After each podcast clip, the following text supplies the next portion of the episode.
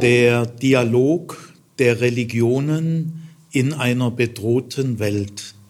Teil 2 sozusagen. Dieser zweite Vortrag wendet sich einem bestimmten Schwerpunkt zu, nämlich die Gemeinsamkeiten zwischen dem christlichen und islamischen Glauben. Die Gemeinsamkeiten zwischen dem christlichen und islamischen Glauben. Zunächst ganz allgemein, wenn wir zum Beispiel im öffentlichen Schulsystem, das ist ja für, äh, für unser gesellschaftliches Leben von großer Bedeutung, unser Bildungssystem, wenn wir in unserem öffentlichen Bildungssystem über eine andere Religion unterrichten, sagen wir mal im Religionsunterricht, im evangelischen oder katholischen Religionsunterricht, aber auch im Geschichtsunterricht oder wo immer. Wenn wir im öffentlichen Schulsystem über eine andere Religion unterrichten, äh, müssen wir uns an folgenden Maßstab halten. Unterrichtest du, sagen wir mal, über das Judentum in einer Klasse, dann stelle dir vor, ein jüdischer Rabbiner sitzt in deiner Klasse und hört alles, was du sprichst. Es muss möglich sein, dass dieser jüdische Rabbiner am Ende deiner Unterrichtsstunde zu dir herauskommt und sagt, Frau Müller oder Herr Meier, ich weiß, Sie sind ja Christ und kein Jude, aber wie Sie das Judentum dargestellt haben, war richtig. Ich bin damit einverstanden. Also Sie haben das Judentum sachlich richtig und fair dargestellt. Äh, ich als jüdischer Rabbiner äh, kann das so stehen lassen. Dass Sie dann selber manche Dinge anders sehen, ist ja klar. Und genauso sage ich, den Studierenden, wenn ihr in einer Klasse über den Islam unterrichtet, stelle dir vor, ein muslimischer Imam sitzt in deiner Klasse und hört alles, was du sagst. Es muss möglich sein, dass dieser muslimische Imam zu dir am Ende der Klasse herauskommt und sagt, Herr Meier und, oder Frau Müller, äh, Sie sind ja Christ, es ist ja klar, ich bin Muslime, aber so wie Sie jetzt im Unterricht den Islam dargestellt haben, ist sachlich richtig und war fair, ich bin damit so einverstanden. Äh, das muss in Zukunft die Messlatte sein. Äh, wenn ihr irgendwo in öffentlicher Verantwortung seid, oder auch sonst wo und über eine andere Religion, äh, egal welche, euch äußert, muss das das Kriterium sein. Ein Vertreter dieser Religion hört euch und er bescheinigt euch, dass die Darstellung sachlich, richtig und fair ist und dass ihr nicht mit Karikaturen arbeitet oder mit Schwarz-Weiß-Bildern oder Feindbildern. Äh, das äh, muss im öffentlichen Bildungssystem überwunden werden. Aber jetzt beim christlich-islamischen Dialog äh, geht es noch viel mehr darum, dass wir uns nicht sofort auf die Unterschiede stürzen, die es natürlich gibt, und auch nicht sofort auf die Gegensätze, die es auch gibt, äh, sondern dass wir zuerst einmal mit den Gemeinsamkeiten beginnen. Äh, ohne diese Reihenfolge wird der Dialog hundertprozentig scheitern. Also wenn äh, ihr überhaupt wollt, dass der Dialog gelingt, vielleicht voll, wollen es ja auch viele in Wirklichkeit gar nicht.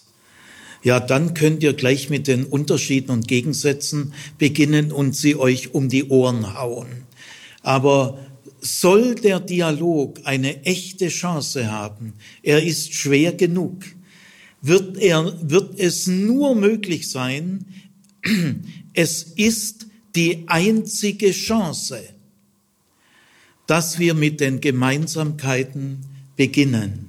Denn die gibt es durchaus. Und es ist nicht so, dass man sagen könnte, na ja, die Gemeinsamkeiten, die kennen wir ja alle, gibt's ja nicht viele. Wir wenden uns gleich den wichtigen Themen zu und das sind die Unterschiede und die Gegensätze. Nein, das ist äh, völlig falsch. Die Gemeinsamkeiten zwischen dem christlichen und islamischen Glauben sind sehr unbekannt. Sie sind noch kaum erforscht. Und wie tief sie reichen, ist unbekannt, ist in der Bevölkerung äh, gar nicht geläufig. Gell? Das heißt, wir müssen allererst die Gemeinsamkeiten erforschen und äh, ihre Tragweite, ihre Tiefe. Äh, das ist die erste wichtigste Aufgabe. Im Grunde genommen hat es nur Sinn, über die Unterschiede und die Gegensätze zu reden, wenn wir produktiv reden wollen, wenn wir wissen, welche Gemeinsamkeiten wir haben. Ohne dass wir wissen, welche Gemeinsamkeiten wir haben, bringt das Gespräch über Unterschiede und Gegensätze uns kein bisschen weiter. Ich möchte also in diesem Vortrag einmal nicht den Unterschieden den Raum geben. Das muss man aber auch. Ich will also nicht die Unterschiede wegreden. Gell? Die muss man ganz hundertprozentig ernst nehmen. Und auch die Gegensätze. Aber jetzt in diesem Vortrag äh, will ich mal mich den Gemeinsamkeiten widmen. Ich habe zehn Jahre lang an der Pädagogischen Hochschule Ludwigsburg in jedem Semester, also das sind bei zehn Jahren 20 Seminare über interreligiöses Lernen für Christen und Muslime unterrichtet mit einer türkischen Kollegin zusammen. Und äh, in diesen vielen Jahren sind mir die Gemeinsamkeiten langsam aber sicher immer bewusster geworden. Und äh, ein muslimischer Kollege und Freund, Professor Abdel Malik Hibawi und ich, wir haben drei Jahre lang ein internationales wissenschaftliches Projekt geleitet in den Jahren 2012 äh, bis 2015, an dem vier Universitäten äh, in Istanbul, in Rabat, in Tübingen und in Ludwigsburg teilgenommen haben. Und auch in diesen drei Jahren, in denen es zu zahlreichen Tagungen und Studienreisen kam, äh, sind mir die Gemeinsamkeiten äh, zwischen dem christlichen und islamischen Glauben immer wichtiger geworden und immer klarer geworden. Ich möchte sie jetzt mal in diesem Vortrag zusammenfassen. Ich werde also jetzt sechs äh, Gemeinsamkeiten skizzieren, die zwischen dem christlichen und islamischen Glauben bestehen. Es sind sehr wichtige Gemeinsamkeiten. Das sind nicht Nebensächlichkeiten, nicht Peanuts. Es sind äh, sehr wichtige Gemeinsamkeiten und es gehört zu den zukünftigen Aufgaben, dass man die Tiefe und die Tragweite dieser Gemeinsamkeiten mutig und ohne Angst weiter erforscht. Äh, wenn wir diese Gemeinsamkeiten voranstellen, ich habe also das getan, ich habe in Rabat und in Istanbul, aber auch äh, wenn die Gäste aus der Türkei und Marokko zu uns kamen, ich habe immer mit einem Vortrag begonnen, die Gemeinsamkeiten zwischen christlichen und islamischen Glauben. Und dieser Vortrag hat, ich darf es so sagen, immer eine Atmosphäre des Friedens und der Nähe und der Vertrauensbildung geschaffen, die bis an das Ende der Tagungen, die meistens eine Woche gingen, bis zum Ende angehalten haben. Also welche Gemeinsamkeiten bestehen zwischen dem christlichen und islamischen Glauben. Ich möchte das so vortragen, dass ich jetzt immer sage, wir in unserem Glauben. Und äh, wenn ihr Christen seid, dann dürft ihr dieses Wir in unserem Glauben verstehen als wir Christen in unserem christlichen Glauben. Und wenn ihr Juden seid, dann dürft ihr das Wir und unser Glaube so verstehen, wir Juden und unser jüdisches Glaube, jüdischer Glaube. Denn diese sechs Gemeinsamkeiten zwischen christlichen und islamischen Glauben äh, bezieht sich auch auf den jüdischen Glauben. Also es geht um die sechs entscheidenden, wesentlichen Gemeinsamkeiten innerhalb der drei monotheistischen Weltreligionen Judentum, Christentum und Islam. Und wenn ihr Muslime seid, dann dürft ihr dieses Wir und unser Glaube verstehen als wir Muslime und unser äh, islamischer Glaube. Also ich drücke das sozusagen jetzt so aus, dass jeder Satz, von dem ich jetzt, äh, jeder Satz, den ich jetzt sagen werde, über die sechs Gemeinsamkeiten, jeder Satz kann von Christen, Juden und Muslimen akzeptiert werden. Ich habe das öfters ausprobiert. Muslime sagen am Ende, Herr Zimmer, das war ein guter muslimischer Vortrag, also ich kann dem zustimmen, ich kann diese Aussagen unterschreiben. Ein jüdischer Hörer oder Hörerin kann sagen, Herr Zimmers war ein guter jüdischer Vortrag. Ich kann als jüdischer Rabbiner jeden Satz unterschreiben. Ich stimme jedem Satz zu. Und ich habe diesen Vortrag in christlichen Kirchen gehalten. Dort empfindet jeder Zuhörer das als eine sehr äh, äh, schöne Zusammenfassung des christlichen Glaubens und die Leute gehen gesegnet nach draußen. Also Muslime hören das jetzt als einen muslimischen Vortrag, Juden als einen jüdischen Vortrag und Christen als einen christlichen. Ich möchte jetzt auch hiermit öffentlich dieses Exempel statuieren. Und ich hoffe, dass im Laufe der Zeit viele Muslime diesen Vortrag hören, auch viele Juden, Jüdinnen und viele Christen. Und dann könnt ihr das ja selber überprüfen.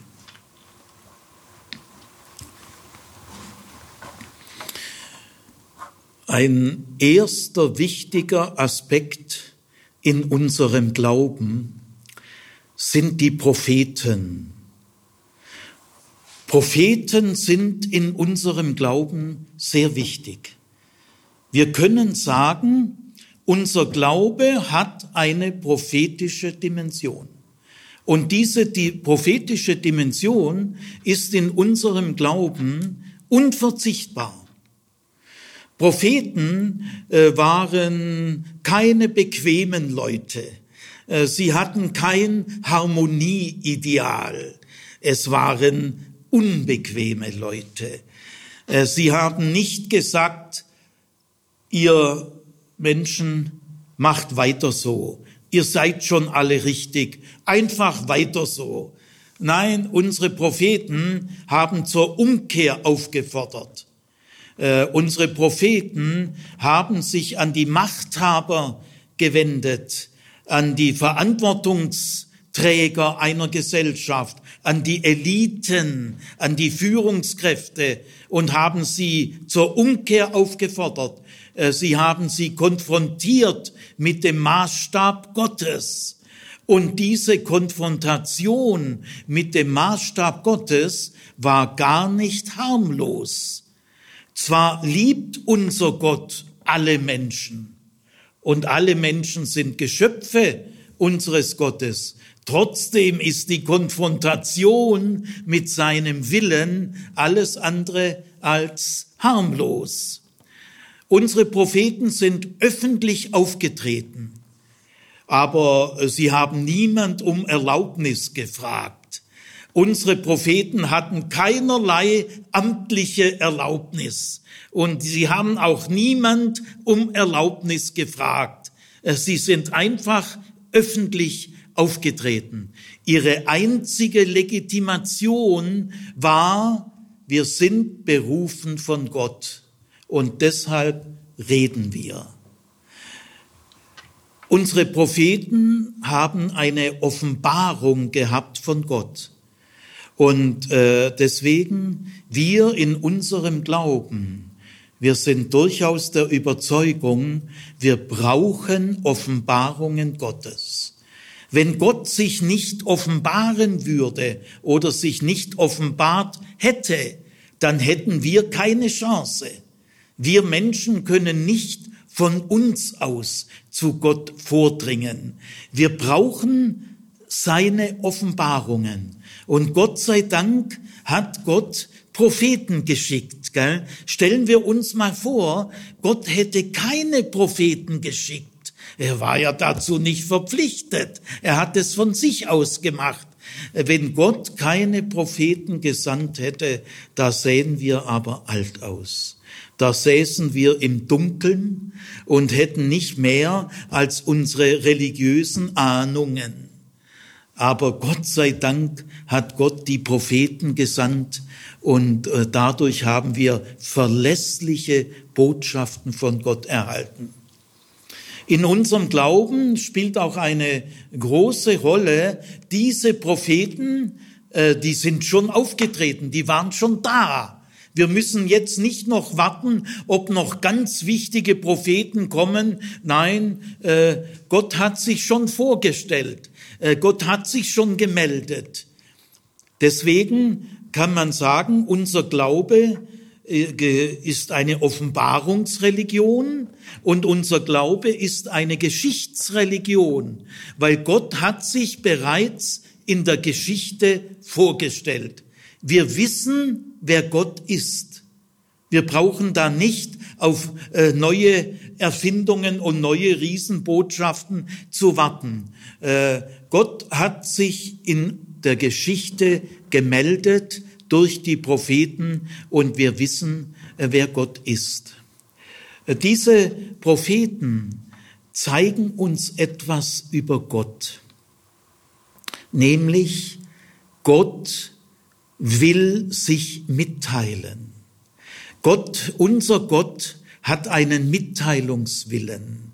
Er will sich bei uns melden. Er will in Kontakt kommen zu uns. Und das bedeutet, wir sind ihm wichtig. Äh, sonst hätte er ja keine Propheten geschickt. Das heißt, äh, an den Propheten können wir erkennen, dass unser Gott ein gnädiger und barmherziger Gott ist, der sich mitteilen will, der mit uns in Kontakt kommen will und dem wir wichtig sind. Natürlich ein zweiter grundlegender Aspekt in unserem Glauben ist unser Gottesverständnis. Obwohl ja die Propheten eine echte Offenbarung von Gott hatten, und äh, äh, das ist auch für uns von entscheidender Bedeutung, müssen wir trotzdem sagen, Gott bleibt ein Geheimnis. Äh, die Offenbarung unserer Propheten, so wichtig sie sind, ändern nichts daran, dass Gott für uns ein Geheimnis ist und bleibt. Wir können Gott nicht begreifen. Äh, wir können ihn nicht ausrechnen. Gott ist unfassbar, unbegreiflich, unergründlich. Äh, man kann ihn mit nichts vergleichen. Er ist natürlich unsichtbar.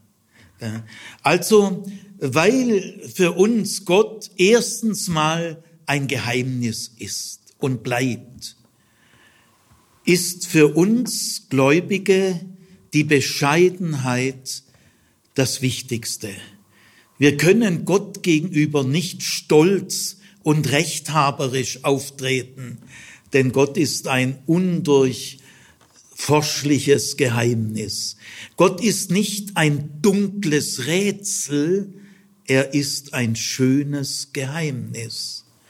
Und deswegen ist die Haltung, die uns Gott gegenüber ansteht, Ehrfurcht, Bescheidenheit, Staunen und Bewunderung, Anbetung. Aber Gott ist ein Geheimnis, das stimmt und das ist er und bleibt er. Aber wir wissen durch die Propheten, es gibt nur einen Gott, das wissen wir. Das haben wir durch unsere Propheten gelernt. Es gibt nur einen einzigen Gott, der alles geschaffen hat. Wir in unserem Glauben, wir glauben an den Schöpfer Himmels und der Erden. Er hat das Sichtbare und das Unsichtbare geschaffen. Nichts verdankt sich sich selber. Alles, was es gibt, verdankt sich Gott. Auch wir und dass wir leben können, das verdanken wir Gott. Und deswegen, weil Gott der Einzige ist, der einzige Schöpfer Himmels und der Erden, ist auch sein Wille für uns der einzige Maßstab.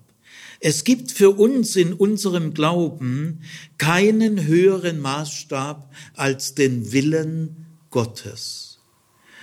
Und nur an Gott unseren Schöpfer, können wir unser Herz hängen und sollen wir unser Herz hängen, denn unser Gott ist anspruchsvoll. Er will uns ganz haben. Er will nicht nur etwas von unserem Leben, er will unser ganzes Leben. Wir sind sein Eigentum. Und deswegen dürfen wir unser Herz nicht an Geld, an Erfolg, an Karriere, an Sex oder sonst irgendetwas unser Herz hängen. Äh, unser Herz dürfen wir nur an Gott hängen.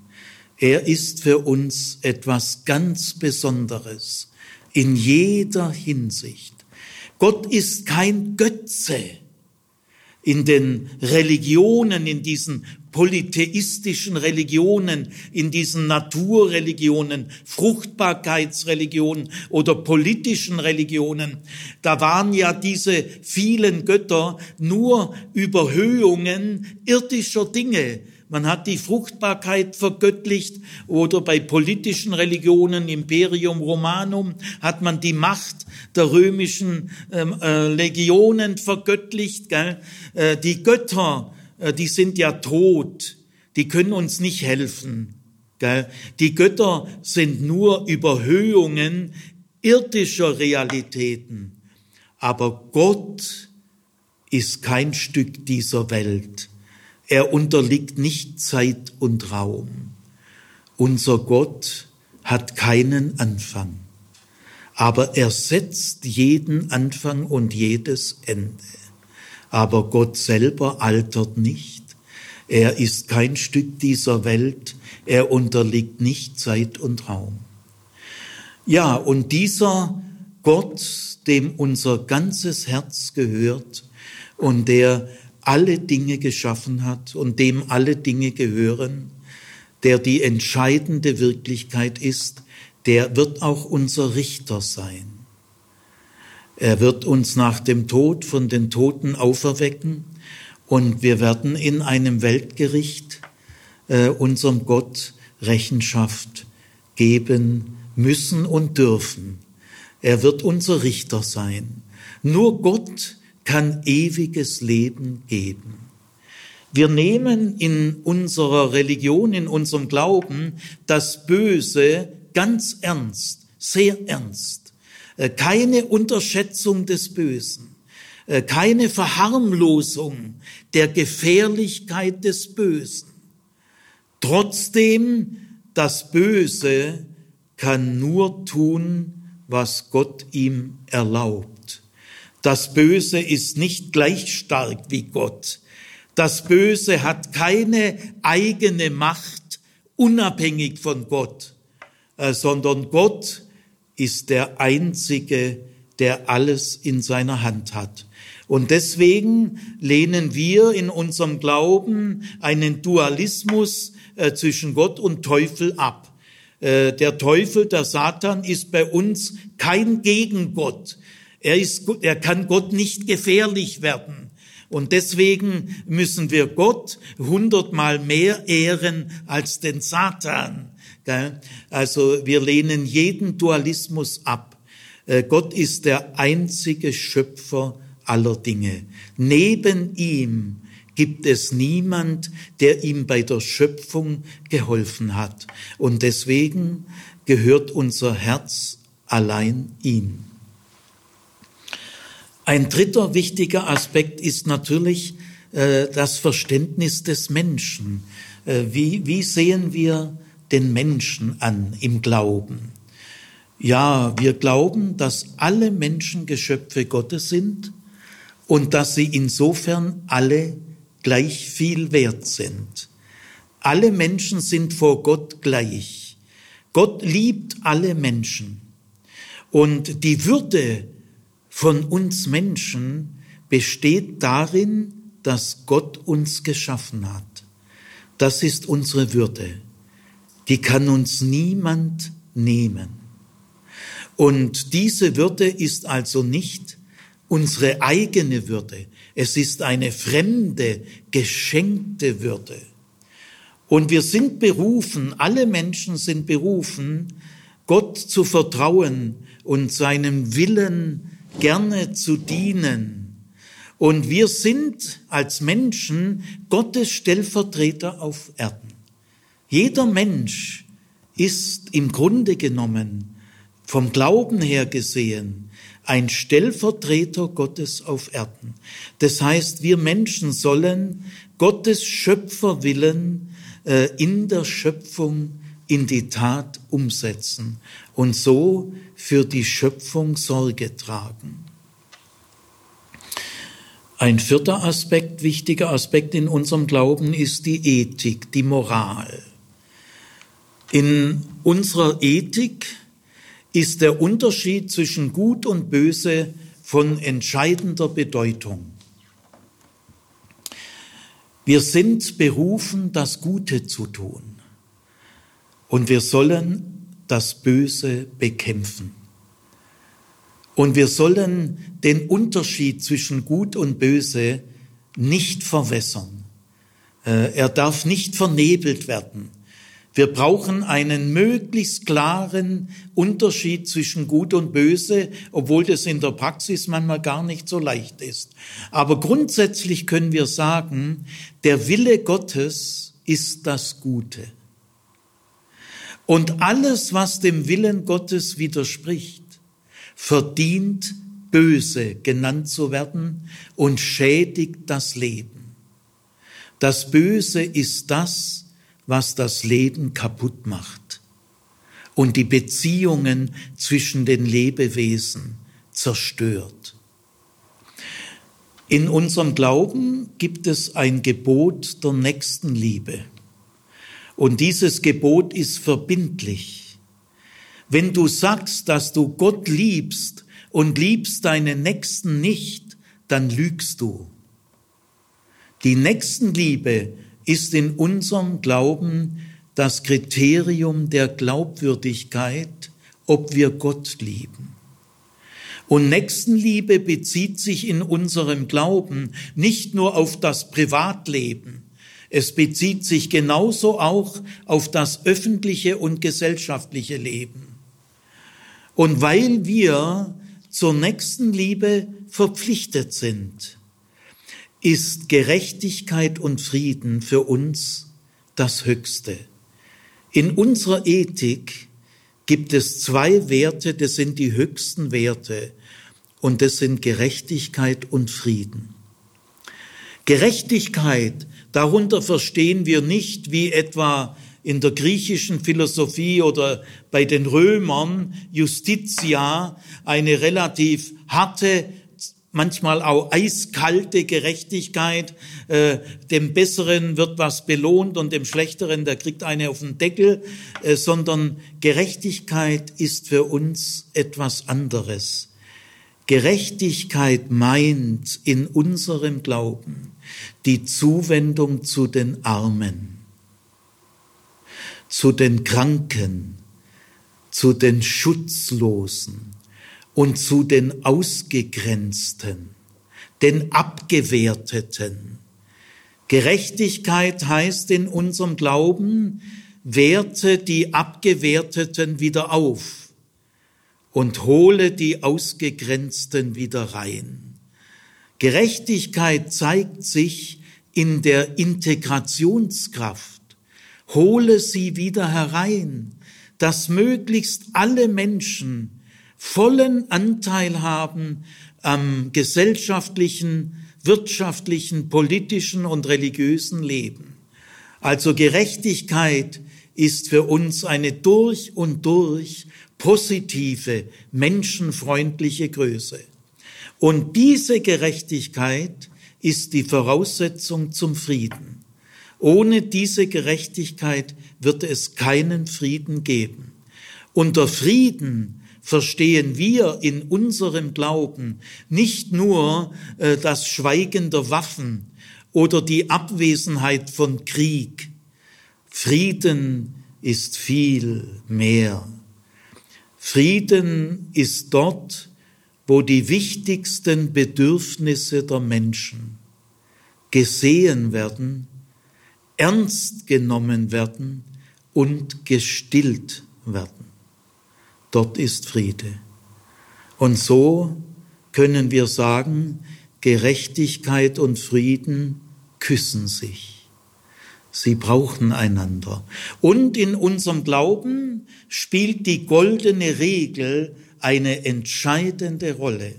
Wir können eigentlich in gewisser Hinsicht unsere gesamte Ethik äh, in einem Satz zusammenfassen, nämlich in der goldenen Regel, die heißt, so wie du behandelt werden möchtest, so behandle bitte du andere Menschen. Das ist die goldene Regel und in dieser goldenen Regel gründet die gesamte Moral. Der vierte, fünfte wichtige Aspekt in unserem Glauben ist das Gebet. Wir können nicht an Gott glauben, ohne zu beten. Das ist unmöglich. Das Gebet ist der Ernstfall des Glaubens. Da kommt es heraus. Viel wichtiger als über Gott zu reden, ist es, zu ihm zu reden. Neben dem Studium unserer heiligen Schrift ist das Gebet die wichtigste Quelle unseres spirituellen Lebens. Und der äh, sechste wichtige Aspekt in unserem Glauben ist das Glaubensbekenntnis. Wir können nicht schweigen von dem, was Gott für uns bedeutet. Wir können nicht darüber schweigen, was wir Gott verdanken. Wir müssen davon reden. Wovon wir nicht schweigen können, davon müssen wir reden. Und deswegen möchten wir unseren Glauben auch bezeugen. Wir behaupten nicht nur etwas, wir bezeugen es. Und insofern hat unser Glaube einen einladenden und werbenden Charakter. Und das Vorbild für unseren Glauben ist Abraham. Abraham ist der Vater unseres Glaubens. Abraham hörte den Ruf Gottes und dieser Ruf Gottes führte Abraham heraus aus seiner angestammten Heimat und es heißt heraus aus allen Sicherheiten. In der Fremde war er vogelfrei. Gott war sein einziger Schutz. Was für ein Mut, was für ein Wagnis. Darin wird Abraham immer das Vorbild unseres Glaubens sein.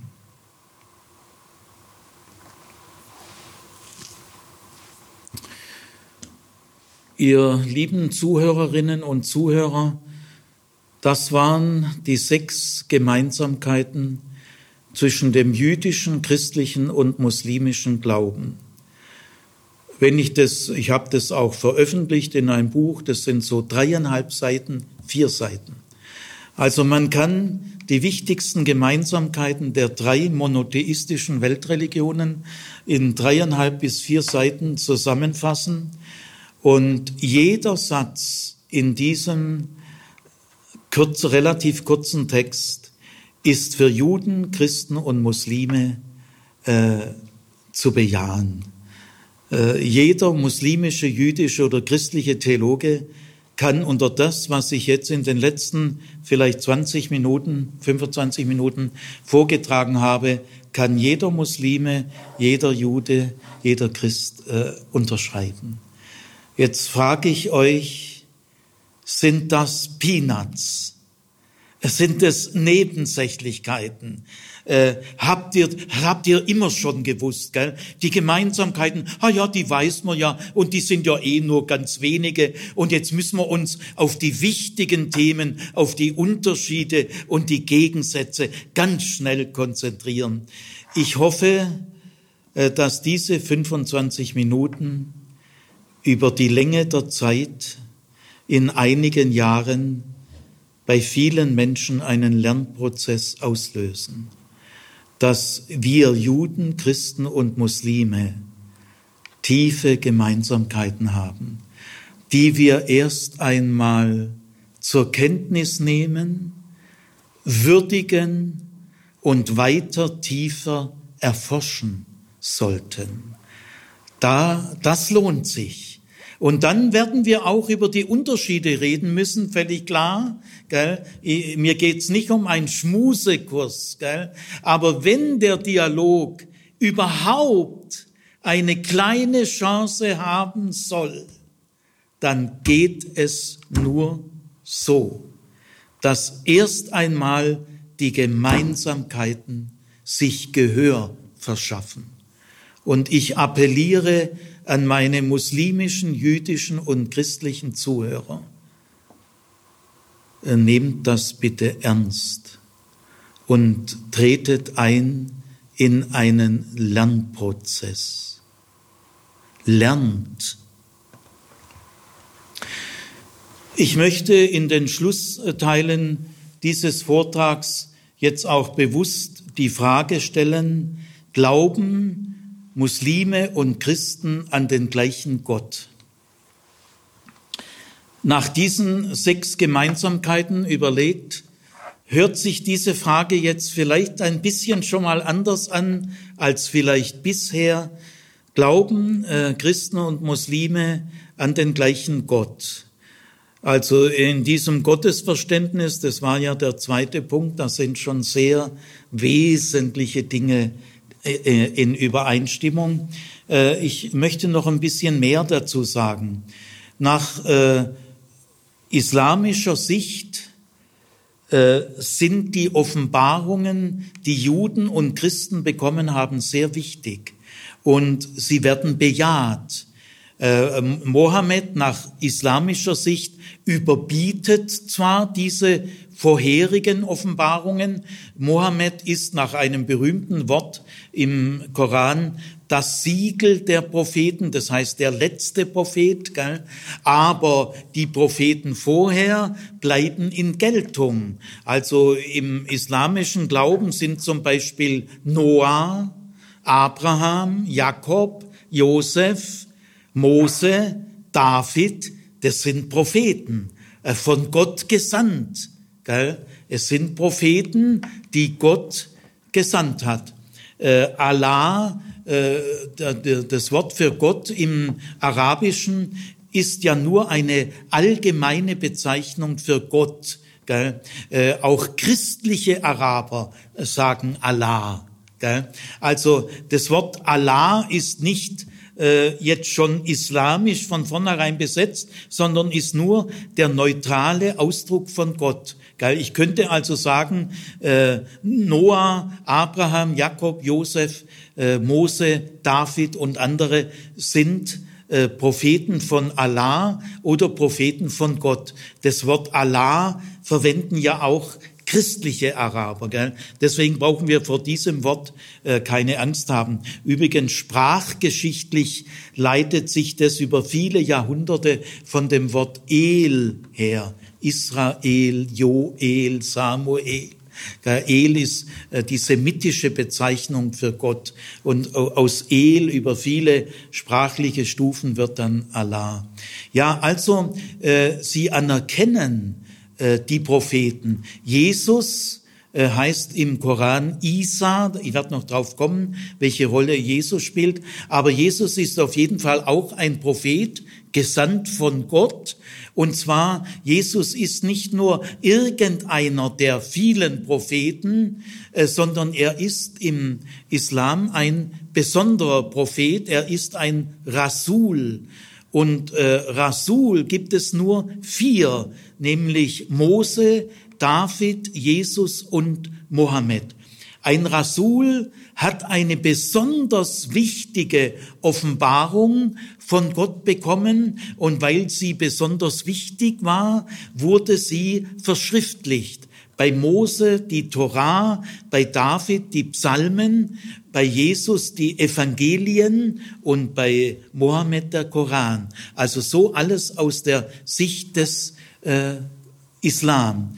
Äh, nach dem Koran, nach zumindest bestimmten Suren im Koran, äh, sind Juden und Christen nicht einfach Ungläubige. Nein, nein, es sind Menschen des Buches. Und es gibt äh, eine Reihe von Aussagen äh, in den Suren, dass es zwar schön wäre nach islamischer Sicht, wenn Juden und Christen sich zum Islam bekehren würden, aber wenn sie das nicht machen, reicht auch die Offenbarung, die sie bisher haben. Also das heißt, der Islam hat äh, bejaht erstmal äh, die bisherigen Offenbarungen, obwohl er dann überzeugt ist, er überbietet sie. Gell?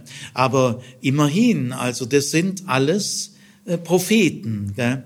Also äh, glauben Muslime und äh, Christen und Muslime an den gleichen Gott. Ich kann dazu nur Folgendes sagen. Ja, Selbstverständlich. Ja, was meint denn ihr? Ja, selbstverständlich äh, glauben Christen und Muslime an den gleichen Gott. Und natürlich ist es eine Voraussetzung, dass der Dialog gelingen kann. Wenn Sie den Islam für eine dämonische Verirrung haben, ja, da gelingt natürlich kein Dialog. Nein, äh, äh, äh was wäre denn die Alternative? Es gibt weit über zwei Milliarden Muslime, also zumindest jetzt halt so kulturell gesehen, und weit über zwei Milliarden Christen. Also Christen und, und äh, Christentum und Islam sind die zwei größten Weltreligionen. Meinen Sie, dass über zwei Milliarden Menschen in die Luft glauben oder an den Teufel glauben? Wollen Sie das ernsthaft vertreten? Wollen Sie eine Weltreligion? Unter Generalverdacht stellen. Wollen Sie das wirklich? Können Sie das verantworten? Nein, selbstverständlich glauben Christen und Muslime und Juden an den gleichen Gott. Ich stelle mir eine siebenjährige, süße türkische äh, Schulmädchen vor, und es ist gut, wenn wir bei den Kindern mal äh, so Beispiele nehmen. Also stellen Sie sich so ein süßes türkisches siebenjähriges Mädchen vor, betet kurz bevor sie einschläft, weil es von Papa und Mama so angeleitet wurde, aus ganzem Herzen zu Allah. Meinen Sie da wirklich, dass der Vater Jesu Christi sagt, oh, das geht mir nichts an. Das ist ja eine Muslime, die, die, deren Eltern, äh, die lesen ja im Koran. Meinen Sie? Ja. Ja, es gibt äh, konservative christliche Stellungnahmen, Lausanner Erklärung zum Islam. Sehr traurig, gell? Ich habe sie besprochen äh, an verschiedenen Universitäten und habe mich stellvertretend bei meinen muslimischen Kollegen entschuldigt dafür.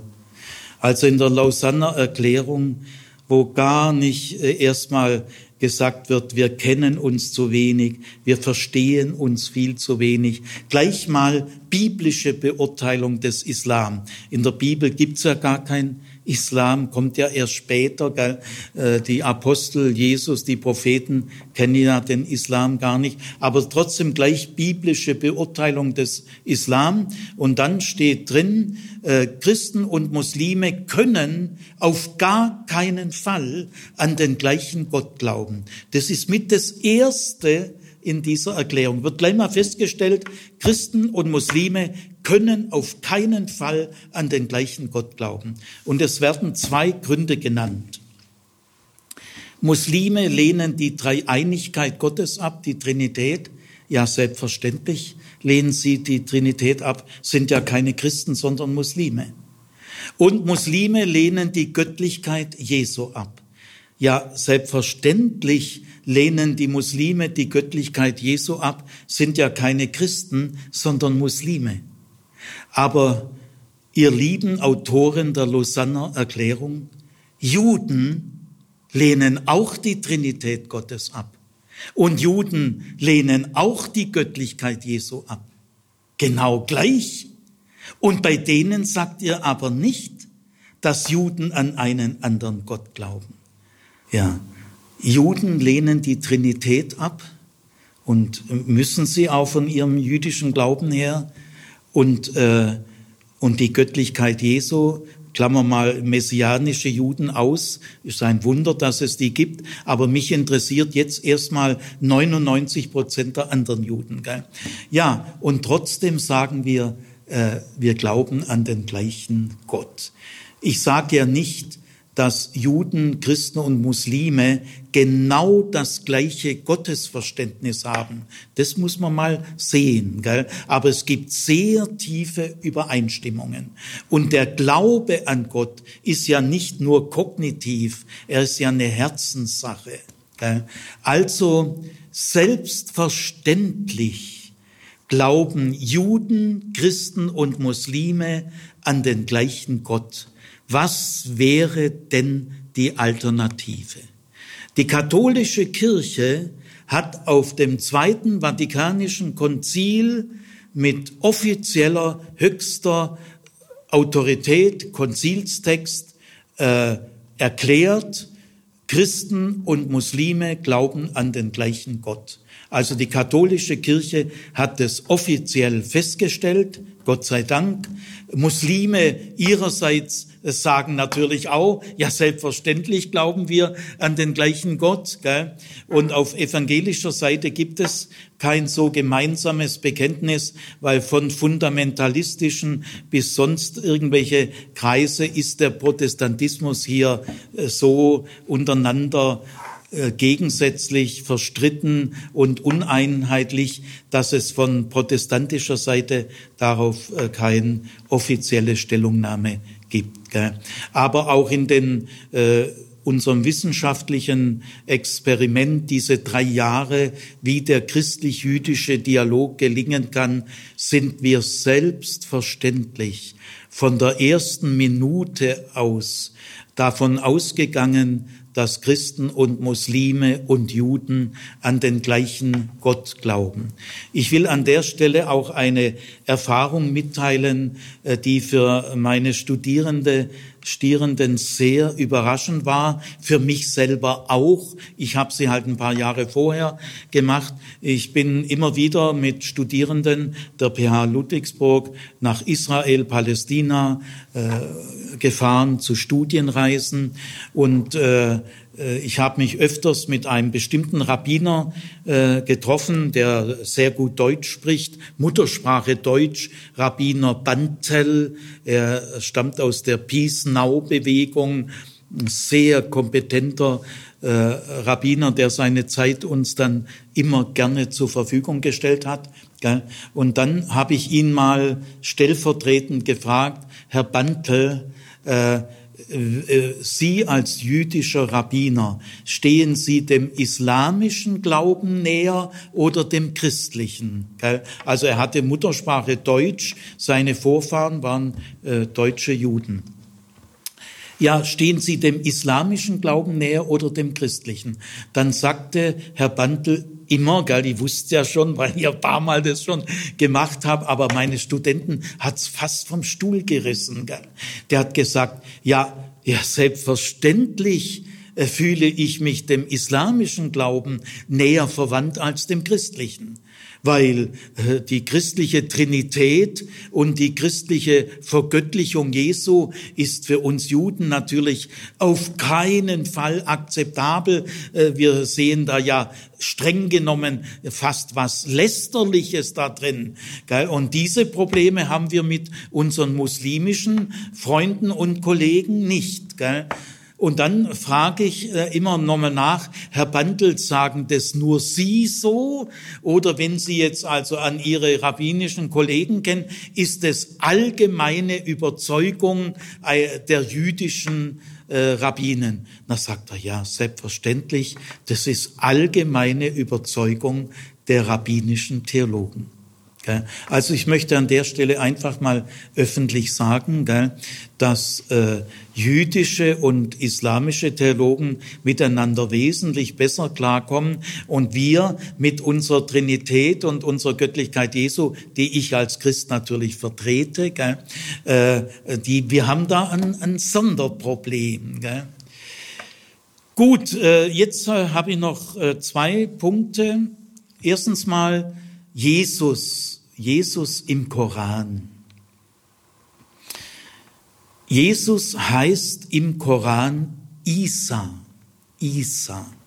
Nicht alle Muslime wissen, dass der Isa im Koran der Jesus Christus ist, den die Christen verehren. Das wissen viele Muslime in Afrika, Asien, Arabien nicht. Die Gebildeten natürlich schon, gell? aber es wissen gar nicht alle, dass Isa, ich sag's mal so, unser Jesus ist. Isa, also Jesus, wird im Koran durch und durch positiv dargestellt. Er kommt über 120 Mal im Koran vor. Ich habe äh, Diplomarbeiten vergeben äh, äh, bei äh, Studierenden, die alle diese äh, Stellen ganz genau untersuchen müssen, gell, diese 124, 123 Stellen. Er wird zwar nicht immer namentlich äh, erwähnt als Isa, Isa selber namentlich kommt über 20 Mal vor aber ohne Namensnennung, aber hundertprozentig ist er gemeint, ist völlig klar, über 120 Mal. Das ist öfters als Mohammed vorkommt. Mohammed oder im Islam Muhammad eigentlich, Muhammad oder Mohammed kommt im Koran gar nicht so oft vor, weil äh, Muslime glauben ja nicht an Mohammed, äh, sondern wir Christen glauben an Jesus Christus. Muslime glauben an den Koran, aber sie glauben nicht an Mohammed. Aber wir Christen glauben an Jesus Christus und deswegen ist in unserer christlichen Bibel sehr viel von Jesus die Rede, seiner Botschaft, seiner Gleichnisse, seiner äh, Wundertaten, seiner Gespräche mit verschiedenen Leuten. Also bei uns in den Evangelien kommt Jesus ja sehr viel vor. Das hängt eben auch damit zusammen, dass wir an ihn glauben aber Muslime glauben nicht an Mohammed.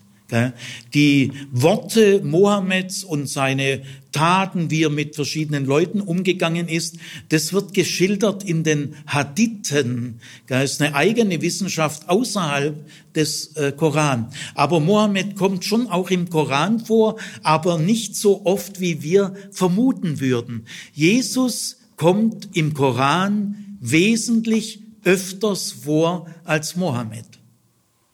Wissen auch alle muslimischen Fachleute, gell? ich sage da nichts Neues, aber ich glaube, dass für manche meiner christlichen Schwestern und Brüder jetzt mal ein bisschen Basiswissen an der Zeit ist.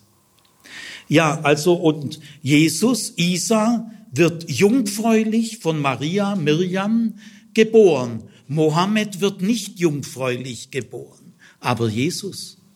Und Jesus tut im Koran viele Wunder, Krankenheilungen, auch Totenerweckungen. Mohammed macht im Koran keine Wunder. Es gibt zwar Wunder in seiner Kindheit und Säuglingszeit, aber in seinem öffentlichen Auftreten, äh, Mohammed hat mal gesagt, erwartet von mir keine Wunder, ich kann keine. Finde ich sehr sympathisch. Äh, aber von Jesus wird im Koran äh, viele Wunder und sogar Totenerweckungen berichtet.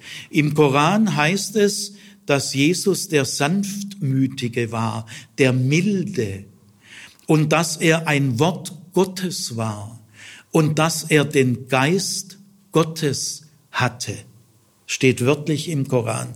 Jesus hatte den Geist Gottes. Ja.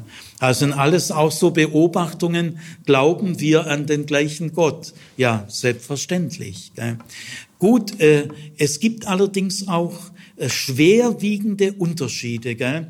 Äh, die Unterschiede liegen in folgendem Bereich. Zunächst könnte man sagen, die Botschaft Jesu vom Reich Gottes kommt im Koran kaum vor. Das ist eigenartig zurückgedrängt. Aber die wichtigsten Unterschiede, die noch stärker sind, es gibt keinerlei Passion Jesu.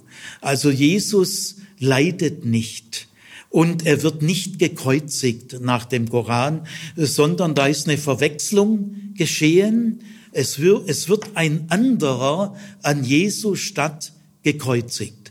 Also da liegen natürlich jetzt schon ganz schwerwiegende Unterschiede, die, die ganz ausgelotet werden müssen. Selbstverständlich sind das auch in gewisser Hinsicht Gegensätze, gell, die ich überhaupt nicht irgendwie verharmlosen oder kleinreden will, überhaupt nicht. Gell. Jetzt fragen wir uns aber, wenn Jesus nicht gekreuzigt wurde im Koran, wie, wie starb er dann nach Auskunft des Korans? Und das ist eine äh, sehr verblüffende Antwort. Jesus starb nach dem Koran überhaupt nicht. Er wurde nämlich von Gott direkt in den Himmel gehoben. Das ist natürlich im Koran gemeint als eine wahnsinnige Auszeichnung Jesu. Also ein sehr ehrenvolles Ende, höchste Ehre. Gott selber hat ihn direkt in den Himmel genommen. Vergleichbar nur mit Elia. Elia starb ja auch nicht und wurde mit feurigem Wagen, Jesus also nicht mit feurigem Wagen, spielt da keine Rolle, aber sonst, äh, so wie Elia, Elia ist ja gar nicht gestorben und deswegen nach jüdischer Zukunftshoffnung wird Elia noch mal kommen. Man lässt immer einen Stuhl frei, wenn mal Elia wiederkommt. Warum kommt Elia wieder? Ja, weil er ja noch gar nicht tot war. Und bei Jesus auch im Koran. Nach Auskunft des Koran wird Jesus in der Endzeit noch einmal kommen. Er wird sogar Messias genannt. Aber das Wort ist hier völlig anders verstanden. Also das besagt nicht viel. Aber es kommt sogar das Wort vor. Gell? Aber wichtig ist, Jesus kommt noch einmal wieder und er wird in der Endzeit noch eine wesentliche Rolle spielen. Mohammed nicht. Mohammed kommt in der Endzeit nicht wieder. Also das Ende Jesu wird ganz anders gesehen, aber es ist auch ein, eine höchste Ehre, die man hier Jesus äh, zuteil werden lässt.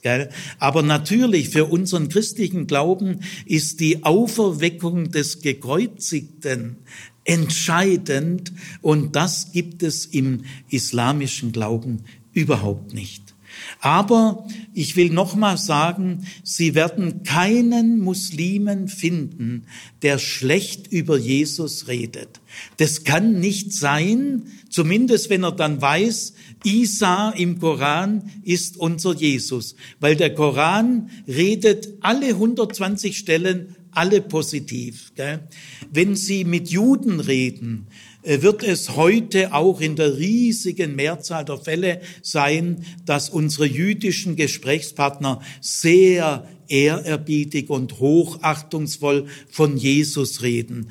In den israelischen Schulbüchern, den staatlichen Schulbüchern, wird Jesus schon lange nicht mehr seit 70 Jahren oder so nicht mehr, nicht mehr als Verräter bezeichnet, was früher auch üblich war. Nein, in den israelischen Schulbüchern gilt Jesus als ein großer Sohn unseres Volkes, der dazu äh, beigetragen hat, dass unsere Bibel weltweit bekannt wurde. Und wenn Sie mit äh, Reformjuden, mit konservativen Juden, mit orthodoxen Juden reden über Jesus, habe ich viele Jahre lang gemacht. Ich war auch 15 Jahre lang im christlich-jüdischen Dialog äh, jedes Jahr unterwegs, gell, kenne viele jüdische äh, Rabbinen, habe tonnenweise von ihnen gelernt gell, was die mir an Vorurteilen bewusst gemacht haben, gell, was ich denen verdanke. Gell. Ich habe selber nur Positives gehört. Aber man weiß, wenn Sie mit ultraorthodoxen Juden über Jesus reden, gell, dann ist es ein Spinner und ein Verräter und also äh, können Sie also ganz negative äh, Reaktionen erleben. Ich selber habe das nicht erlebt. Ich habe auch keinen ultraorthodoxen Juden gefragt. Ich hatte gar keine so eine Gelegenheit. Gell? Ich möchte aber trotzdem sagen, innerhalb des Judentums zwar heute sehr selten, aber immerhin können Sie sehr negative Reaktionen hören, aber Sie werden keinen Muslimen begegnen, der negativ über Jesus spricht. Ich bitte das auch zur Kenntnis zu nehmen. Und jetzt kommt der letzte Punkt. Es gibt in der Bibel eine geheimnisvolle Gestalt. Äh, sie wird unterschätzt, und zwar von jüdischen Exegeten, Bibelauslegern und von christlichen. Meines Wissens gibt es über diese geheimnisvolle Gestalt noch keine einzige Doktorarbeit. Es sei denn, sie ist mir irgendwie halt ganz, ich selber kenne keine. Also ich will, mehr kann ich nicht sagen. Gell? Und äh, dass diese Gestalt nach allem, was ich jetzt in den letzten 50 Jahren in der Christenheit erlebt habe und auch in den christlich-jüdischen Dialogen erlebt habe, ist diese Gestalt sehr unterschätzt. Äh, wir werden in Zukunft uns dieser Gestalt viel stärker zuwenden müssen. Und diese Gestalt heißt Ismael. Abraham, der Vater unseres Glaubens für Juden, Christen und Muslime, hatte eine große Verheißung bekommen, und weil er dieser Verheißung geglaubt hat, ist er auch Vater unseres Glaubens. Aber der erstgeborene Sohn Abrahams ist nicht Isaak, sondern Ismael.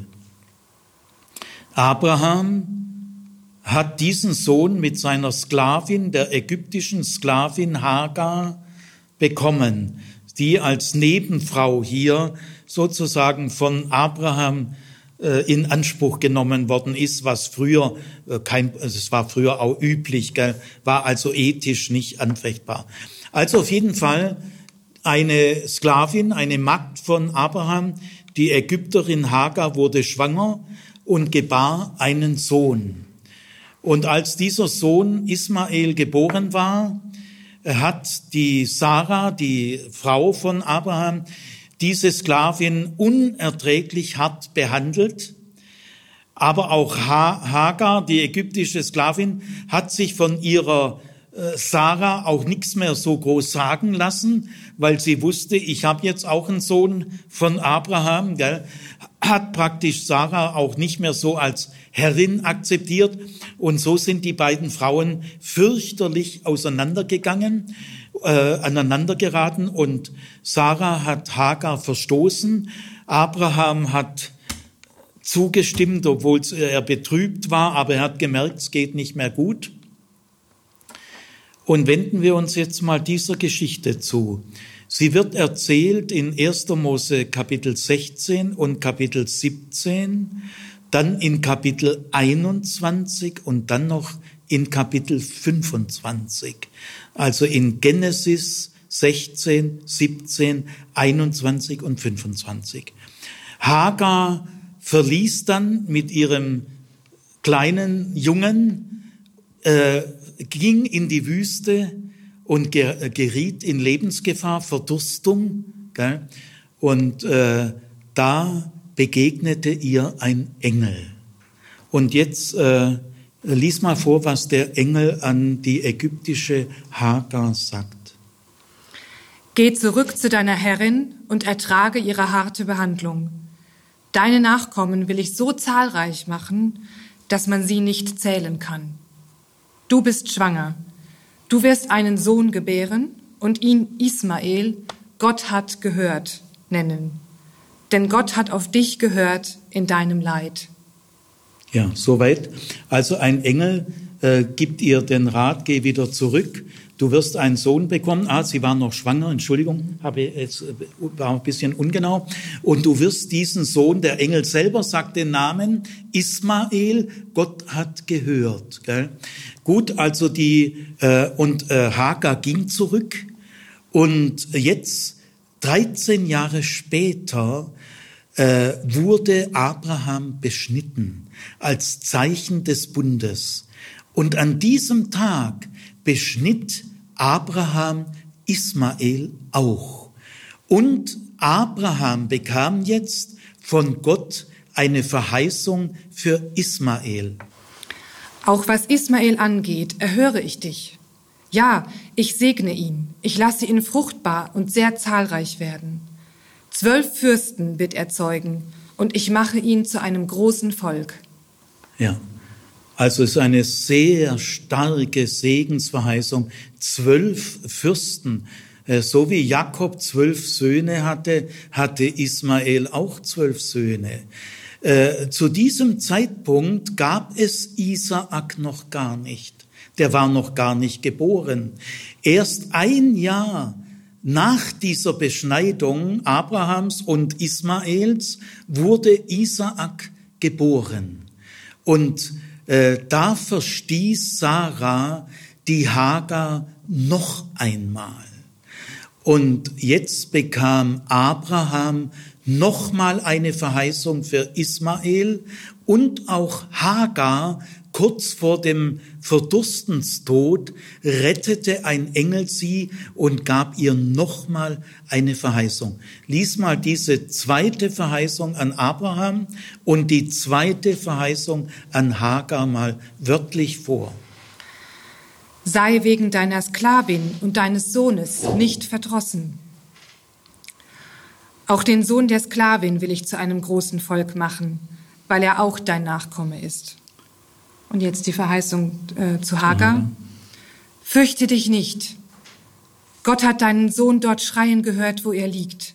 Steh auf, nimm deinen Sohn und halte ihn fest an der Hand, denn zu einem großen Volk will ich ihn machen. Und jetzt lies mal, kommt noch ein paar Zeilen, wo der Sohn aufwächst, heißt es noch in der Bibel. Gott war mit dem Knaben. Er wuchs heran, ließ sich in der Wüste nieder und wurde ein Bogenschütze. Er ließ sich in der Wüste Paran nieder und seine Mutter gab ihm eine Frau aus Ägypten. Ja. Also das ist eine geheimnisvolle Gestalt Ismael. Und es heißt dann auch, äh, seine Nachkommen ließen sich in Havila und Schur nieder. Das ist unser heutiges Saudi-Arabien. Und als Abraham starb, Genesis 25, kam Ismael noch einmal zu Isaak. Das können Sie in 1. Mose 25 nachlesen. Und sie haben ihren Vater gemeinsam in der Höhle Mamre beerdigt. Das ist also heute äh, äh, am Rande von Hebron, das Grab von Abraham. Also ich fasse mal zusammen, der Erstgeborene Abrahams ist nicht Isaak, sondern Ismael. Dieser Erstgeborene wurde beschnitten von Abraham als Zeichen des Bundes. Also gehört er auf irgendeine Weise in dieses Bundesgeschehen hinein. Und dann bekam Abraham und Hagar solche starken Verheißungen. Es gibt in den Annalen, Reichsannalen des Assyrischen Reiches historische Hinweise, dass die ismaelitischen Stämme ab einer bestimmten Zeit arabisch genannt wurden. Das Wort arabisch gibt's nicht in diesen alten Zeiten. Und Mohammed, der ja aus der Sippe Quraysh stammt, diese Sippe leitet sich direkt von Ismael ab. Also Mohammed war subjektiv der Überzeugung, dass er ein leiblicher Nachfahre Ismaels ist. Ich möchte zur jüdischen und zur christlichen Exegese des Alten Testaments sagen, wir werden die Figur des Ismael in Zukunft viel stärker beachten müssen als bisher. Was besagt die biblische Figur des Ismael für das jüdisch-christlich-islamische Gespräch. Das muss in Zukunft erforscht werden. Ich äh, schließe mit einem Satz aus dem Koran in der Sure 5, Vers 48. Es steht Folgendes. Mohammed fragt, Gott fragt Allah, also es ist eine der Stellen, wo äh, Mohammed aktiv im Koran vorkommt. Gibt schon, äh, schon, weiß nicht, 30, 40, 50, 60 Stellen, aber von Isa 120. Gell? Also da fragt äh, Mohammed Gott, äh, sag mal, warum gibt's eigentlich drei wir würden heute sagen Weltreligionen. Also er hat gesagt, warum gibt es eigentlich drei Religionsgemeinschaften? Juden, weil Mohammed hat äh, gelernt, die Juden werden nicht in der Mehrheit muslimisch. Sie äh, bekehren sich nicht pauschal zum Islam und die Christen auch nicht. Da war äh, Mohammed hatte Enttäuschungserlebnisse. Er hat also gemerkt, die jüdische Religion wird als jüdische Religion weiter bestehen und die christliche als christliche. Und als ihm das klar wurde, fragte er in Sure 5 Vers 48 Gott, äh, warum gibt's eigentlich drei Weltreligionen, drei Religionsgemeinschaften. Wäre es nicht viel besser, es würde nur eine geben? Und da antwortet ihm Gott im Koran, wenn ich nur eine Weltreligion hätte schaffen wollen, dann hätte ich's gemacht. Aber ich wollte es nicht. Ich wollte dass es diese drei Religionsgemeinschaften gibt. Das ist mein Wille. So eine Aussage kann es natürlich in der Bibel nicht geben, weil ja die drei Religionen noch gar nicht da sind. Aber in dieser, in diesem Vers, Sure 5, Vers 48, kann man auch jedem Muslim sagen, die ja oft den Koran gar nicht so gut kennen. Man muss oft Muslimen sagen, lies doch mal endlich ernsthaft im Koran. Also auf jeden Fall, ähm, dass es Gottes Wille ist, dass es drei Weltreligionen gibt. Gell? Auch unter Christen gibt es immer wieder Christen, die sagen so mehr Zähne knirschend, ah, es gibt so viele Religionen, es wäre doch viel besser, wenn alle christlich wären. Gell? Also man tut es Zähne knirschend hinnehmen, gell? aber im, äh, jetzt nach diesem Koranwort ist es Gottes erklärter Wille. Und jetzt äh, fragt Mohammed Gott, ja, wenn das dein Wille war, Warum war es dein Wille? Warum? Und da gibt's also eine Antwort von Gott, die mich tief berührt. Gott sagt, das wirst du dermal einst verstehen. Das kannst du jetzt nicht verstehen. Aber eins kann ich dir sagen. Solange es diese drei Weltreligionen gibt, wetteifert im Guten.